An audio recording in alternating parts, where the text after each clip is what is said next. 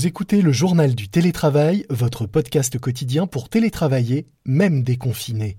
Je suis Lomique Guillot, rédacteur en chef du magazine Management, et je vous retrouve ici tous les jours avec chefs d'entreprise ou experts pour partager avec vous et avec eux leur vision du télétravail. C'est parti pour un nouvel épisode. C'est le journal du télétravail.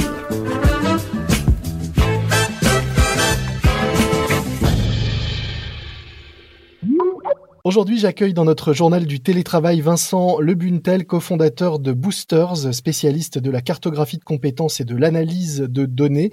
Vincent, qui est également vice-président de l'Observatoire des métiers du futur. Bonjour. Bonjour Lomig. Vous venez de publier une étude qui affirme que 62% des employés pourraient exercer leur métier en télétravail. C'est deux fois plus que le chiffre estimé par le ministère du Travail, qui est de 30%. Comment êtes-vous arrivé à un tel chiffre? Il nous a semblé effectivement important de pouvoir euh, s'atteler à ce sujet du télétravail euh, puisqu'il a été mis en avant euh, par la crise actuelle.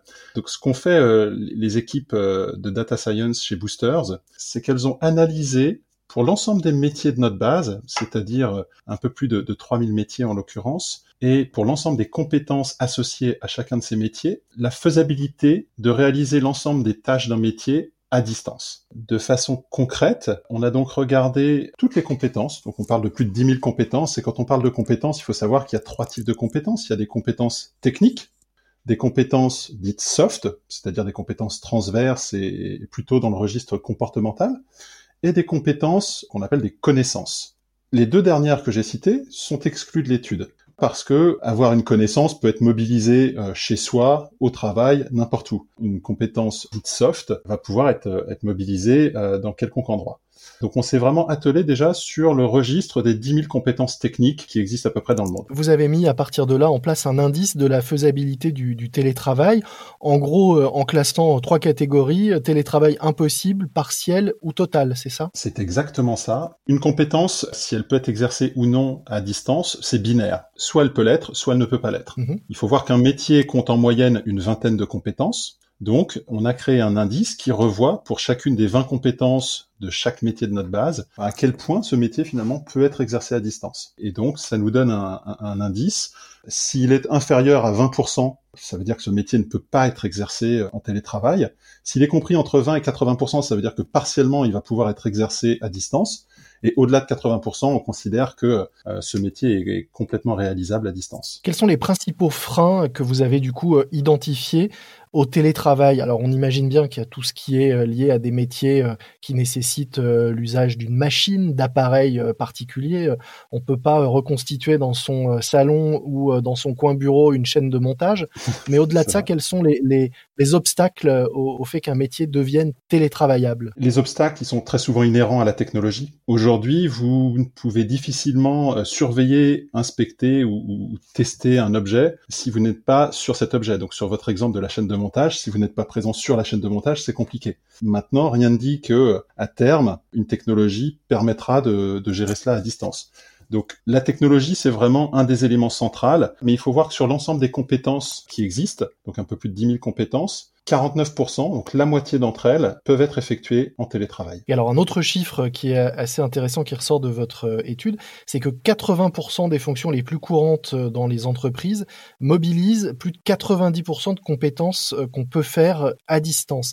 C'est-à-dire que au-delà de ces 62% d'employés qui pourraient travailler à distance, on voit qu'il y a un, un réservoir de télétravail partiel énorme sur euh, les fonctions les plus courantes. Tout à fait. Ce qu'on appelle euh, les fonctions corporate d'une manière générale, donc ça va être la finance, les ressources humaines ou encore euh, la communication, le marketing, ce sont des activités dont l'infinie majorité des tâches à accomplir peuvent se faire au travers de la technologie et donc peuvent être faites à distance. Et c'est intéressant de le mettre en regard aussi du taux d'occupation des bureaux quand on sait que le taux d'occupation moyen d'un bureau va euh, varier entre 30 euh, et 50% Il y a des gains considérables à aller chercher des gains de productivité, des gains de, de confort, de, de bien-être, d'équilibre euh, vie perso, vie privée, qui sont assez intéressants. Oui, c'était évidemment une, une, question que j'allais j'allais vous poser. Au-delà de dire que énormément de métiers peuvent être euh, télétravaillables, quel est le, le bénéfice pour les entreprises? Alors pour les salariés, là, on l'entend, meilleur équilibre. Pour les entreprises, au-delà du gain euh, sur les mètres carrés, est-ce qu'il y a d'autres bénéfices à aller chercher? Alors oui, euh, on va parler notamment euh, d'une augmentation de la productivité, d'une meilleure flexibilité aussi des, des salariés, puisqu'ils vont avoir des gains en temps de transport. On va pouvoir penser aussi à, à l'empreinte carbone. Il y a un impact environnemental qui peut être relativement positif même si, à mon sens, ça reste à démontrer sur du long terme.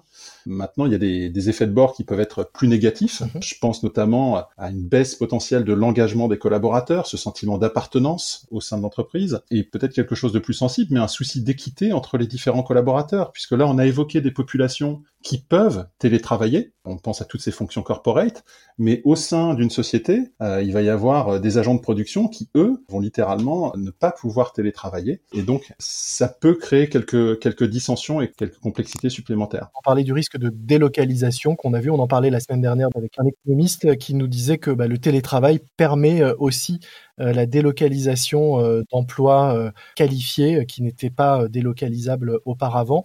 Et on l'a vu aussi très clairement avec les dernières déclarations de, de Mark Zuckerberg. Avec Facebook. Qui, voilà, qui ouais, tout à fait. pouvoir aller chercher une main-d'œuvre pas forcément euh, moins qualifié, mais moins cher, euh, au-delà de la zone géographique du siège euh, social de l'entreprise. C'est vrai que ça peut être, ça peut être aussi une forme de dumping social, mais je pense qu'on n'en est pas là du tout aujourd'hui. Je pense que le télétravail a gagné énormément de temps dans son développement au travers de cette crise. Pour moi, c'est un petit peu comme l'adoption du, euh, smartphone. Quelque chose qui était d'abord un gadget, puis plutôt à, destination euh, business, est devenu ensuite grand public. On vit un peu le même phénomène pour moi avec le télétravail. C'était vu comme gadget auparavant, d'ailleurs on le voit au travers des 30% seulement d'employés en France qui ont recours au télétravail. Et là aujourd'hui on se rend compte que euh, avec ce qui vient de se passer. Ça a finalement globalement très bien fonctionné. Et aujourd'hui, 62% des employés en France, selon notre étude Boosters, peuvent effectuer tout ou partie de leur travail à distance. Il y a quelque chose aussi d'un peu euh, contre-intuitif dans, dans votre étude, c'est la place des jeunes et des seniors dans le télétravail de demain. On l'a déjà dit d'ailleurs dans, dans, ce podcast, mais euh, globalement, alors qu'on pourrait imaginer que les jeunes sont plus à l'aise avec les outils euh, technologiques et donc plus à l'aise pour télétravailler, finalement, c'est plus on est ancien dans un poste qu'on est le plus apte à télétravailler. Est-ce que vous pouvez expliquer pourquoi Tout simplement parce que plus vous êtes sur un poste élevé en termes de seniorité, donc plus vous allez vous rapprocher des fonctions de manager, de directeur, plus vous allez déléguer des tâches et plus vous allez être dans de la gestion administrative, de la gestion stratégique de vos dossiers. Et donc, vous allez avoir des tâches à effectuer qui sont aujourd'hui faisables au travers de la technologie et donc qui ne requièrent pas votre présence physique. Est-ce que ce n'est pas aussi parce qu'on est plus autonome avec euh, le temps sur un poste et dans une fonction? Inévitablement, là, là, où je vous rejoins, c'est qu'il y a une part de flexibilité plus grande dans la gestion de son agenda quand on est à un niveau de poste plus élevé. Maintenant, ce sur quoi l'étude s'est vraiment concentrée, c'est quelque chose dénué de euh, tout subjectivisme dans le sens où on a vraiment regardé les compétences mmh. pour chacun des métiers et donc les métiers qui sont en haut de la pyramide requièrent vraiment des compétences qui sont pour quasiment la totalité transposable euh, à distance. Autre surprise de votre étude, certaines professions qu'on n'imaginait pas forcément euh, candidates au télétravail le seraient. Euh, vous citez notamment celle de sommelier, ce qui peut interpeller. Euh, comment est-ce qu'un sommelier peut faire son travail à distance? Je ne vais pas vous le cacher, moi-même j'ai été surpris, j'ai challengé mes équipes de data scientists sur certains d'entre eux. Mais en fait, quand on détaille l'ensemble des tâches d'un métier, on s'aperçoit que toutes ces tâches ne sont pas nécessairement euh, à effectuer euh, sur le site de l'entreprise. Donc là, en l'occurrence, dans un restaurant. Un sommelier, par exemple, va devoir penser sa carte, penser à ses accords mets et vins. Il va devoir goûter des vins. Qu'il le fasse finalement au restaurant ou qu'il le fasse à distance, c'est quelque chose qui n'est pas forcément euh, impératif. D'autres exemples sont assez marquants, mais on a vu les médecins excessivement sollicités pendant cette crise sanitaire quelque chose qui a émané aussi, c'est leur capacité à télétravailler au travers de la téléconsultation. Et donc, oui, non seulement ils ont des obligations, des enjeux administratifs, de reporting sur lesquels ils peuvent travailler, mais euh, ils sont capables de transposer une partie de leur activité justement euh, en télétravail. Et ça, finalement, on s'aperçoit que pour euh, une partie non négligeable des métiers, une partie, en tout cas une activité partielle de ces métiers peut être exercée à distance. Et donc là encore, capable de redonner de la flexibilité à des gens qui n'en attendaient pas forcément. Au-delà de, cette étude, euh, je rappelais que vous êtes également vice-président de l'Observatoire des métiers du, futur. Quels sont les, grands changements que vous voyez arriver, naître en tout cas de, la crise que nous avons traversée? Le rôle accru de la fonction de, de DRH et de la direction RH au sens large dans les entreprises, qui doit réaffirmer son positionnement stratégique c'est une recherche de compétences qui sont de plus en plus axées sur ces fameuses compétences soft ou transverses, un recours à l'automatisation qui va être euh, toujours plus accru. Donc ça veut dire une transformation euh, de certains métiers. Il y a souvent des chiffres alarmistes sur le fait que 80% des métiers qu'exerceront nos enfants n'existent toujours pas. Je pense que c'est faux. Et moi, ma conviction, c'est que oui, les métiers vont être profondément transformés, mais ce sont les compétences inhérentes à chacun de ces métiers et, les tâches qui vont devoir être effectuées qui vont être nouvelles. Mais les métiers en tant que tels vont rester euh, peu ou prou les mêmes. Eh bien, nous verrons. C'est un peu tôt pour, euh, pour le voir. Rendez-vous dans quelques années pour faire un bilan. En revanche, euh, pour ceux que ça intéresse tout de suite d'en savoir plus sur les, compétences douces, ces, ces fameuses soft skills, je renvoie à la lecture du numéro de management qui est actuellement en vente et qui est consacré justement à ces soft skills que l'on peut mobiliser et notamment en période de crise et notamment en télétravail. Et évidemment, euh, je renvoie à cette étude que vous avez réalisée avec euh, Boosters, donc sur les métiers qui peuvent être télétravaillables et cet indice basé sur les compétences techniques des métiers qui rendent possible le travail à distance. Nous mettrons également dans les notes de, l'épisode un lien vers cette étude que vous avez réalisée. Merci beaucoup Vincent Lebuntel. Je rappelle que vous êtes cofondateur donc de Boosters, spécialiste de la cartographie de compétences et de l'analyse de données. Un grand merci à vous. C'est la fin de notre JT, le journal du télétravail, un morceau à ajouter à votre playlist de déconfinement Sometimes It Snows in April de Prince. Sauf que cette année, il n'a pas neigé en avril. Non, à la place, on a eu le coronavirus.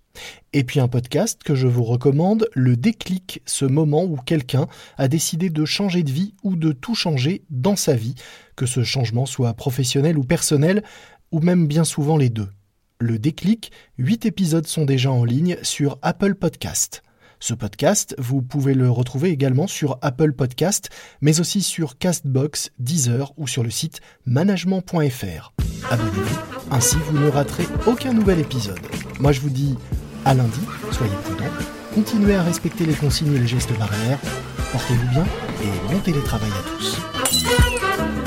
C'est le journal du télétravail.